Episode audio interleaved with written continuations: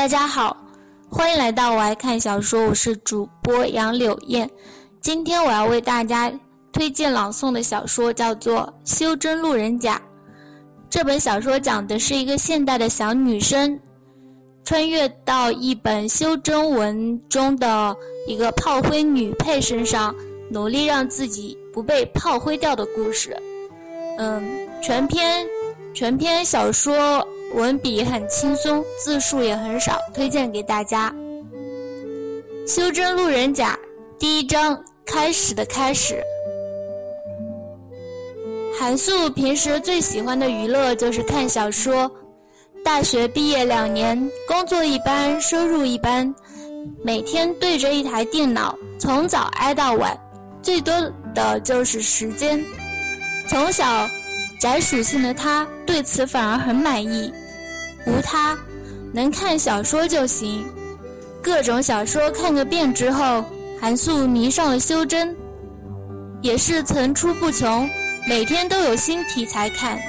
最近他看的正是一本修真女配逆袭小说，女主是重生后的修二代，上辈子光顾着跟发穿越草根女争男人，落得个生死道消的下场。重生以后，他决定要夺回自己曾拥有的一切，高端大气上档次的藐视那个小草根。然而，女配穿越草根女实在运势太强，渐渐的又有凌驾于女主之上的苗头。女主茫然又彷徨地挣扎着，女配不择手段地竞争着，各种明争暗斗，看得韩素欲罢不能。一会儿为女主打气，一会儿为女配加油。直到有一天，他醒来，发现自己变成了小说里的一个路人甲。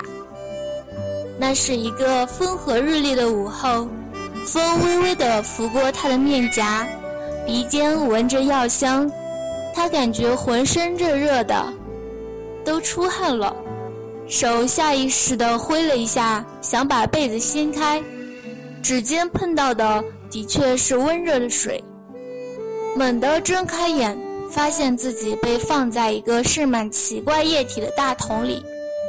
脑内快速的闪现各种外星人做实验，黑市倒卖内脏，被抓走做代孕妈妈，还没来得及尖叫，已经有一个人快速的出现在他面前，急切的扶住他的手，喊着：“小师妹，小师妹，你有哪里不舒服吗？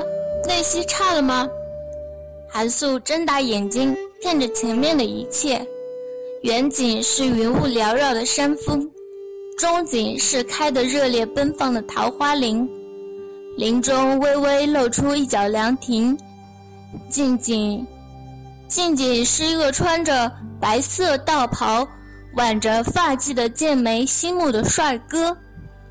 帅哥弯着腰，鼻尖仿佛能闻到他身上干净清爽的草木香。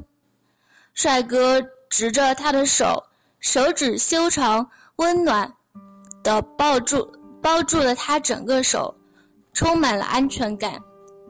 帅哥微微皱着眉，清澈的眼里满是焦急，映出了此刻桃花林中全裸的他的身影。等一下，包住了他整个手，全裸的他的身影。韩素终于发现了最最不对劲的地方，那就是他的手很小很小，他的身影看起来只有三四岁。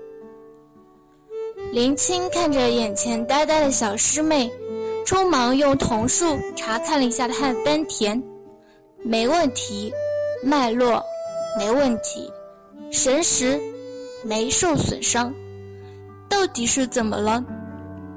匆忙找。找出通信玉符给师娘师傅传信。于是，当韩素终于反应过来自己是赶上传说中的穿越，月，并且穿在了一个三四岁小女孩身上，还疑似有修真背景时，这身子的父母已经双双从天而降了。父亲是个清俊的书生样的人物，手一挥，变出一块。质地奇异的毯子，母亲杏眼桃腮，标准的美人，弯腰低头伸出纤纤素手，轻柔地将韩素从桶中抱出来，而从刚刚起就一直垂手立在一旁的帅哥林青，则使了一个法术，将韩素满身的药汁洗净，又使了一个法术给她弄干。母亲将干净清爽的韩素放在了父亲手里的毯子中包裹好，便开始给他检查起来。半晌，两人狐疑的对望一番，将韩素放在林青怀里。父亲说道：“林青，你带素素回房休息一下吧，我与师母再商讨一下。”韩素就这样被安置在了卧房。没有听到父母两人那番谈话，父亲凝重的看着道侣，说道：“阿童，不知道你有没有注意到，素素的元神比之前强大了不少。你怀疑素素被夺舍了？母亲一急，抓住了夫君的手。父亲轻轻揽过道侣，迟疑道：“但是，夺舍之人须得修炼至金丹方可成。我观素素元神虽强大，却远不及金丹道士。或是今日的青罗碧燕汤之功。总之，过两日素素就满三岁。待测过灵根之后，我来教她引气入体，观其言行，不出几日。”定能识出真假。嗯，韩素就这样进入了被考察审查阶段，但他本人并没有危机感。无他，小说里没有过这种情况啊。在度过了艰难的认知过程之后，韩素已经基本设定了今后的人生方向，那就是吃睡玩。至于他哪来的那么大底气？那当然是经过观察和侧面了解得知，他老爹是元婴老祖，一封的封主，他娘是金丹后期，他就是个正经的修二代。至于修真什么的，要打打杀杀的，他才不想要呢。既然有条件轻轻松松，干嘛要那么辛苦？他又不想当女主。两日后，韩素三岁生日。来了一堆的大人物，他也是这天才知道，原来自己穿越到了之前看的小说里，掌门和各峰的峰主名字都能对上，他也才回想起许多书里的内容。他自己的爹名叫江兰，木火双灵根，元婴初期，灵雾峰峰主；他娘名叫江童，单系水灵根，金丹后期。两人在书中笔墨甚少，而他，也只是个出现几次的路人甲而已。想到这儿，他又安心了。不是女主，不是女配，咱只是个路人甲，安全，省心。就在韩素，不，其实人家现在是叫江韩素了。就在江韩素胡思乱想，脑内小剧场循环着自己带走。带着瓜子饮料围观女主女配，鸡飞狗跳，鸡飞蛋打，开心的看戏场景时，他已经被带上来测灵根了。修真世界，三岁起才能正式测灵根。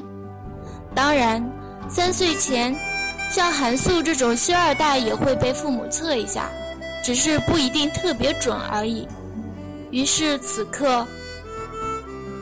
韩素身前条案上摆着一个精美的小八角形盘，盘子上刻画着奇怪的纹路，每个角上缀着一颗不同颜色的珠子。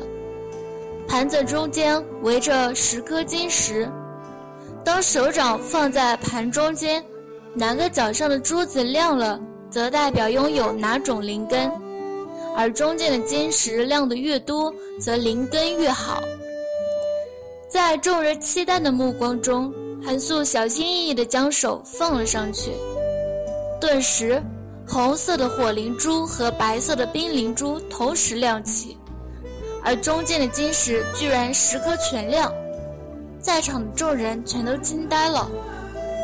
自古以来，双灵根最忌属性相克，属性相克的双灵根，甚至还不如三灵根、四灵根的修行速度快。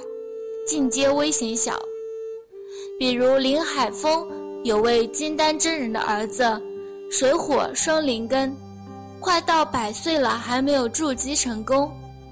须知普通的四灵根，如果修行勤勉，都能在百年内筑基。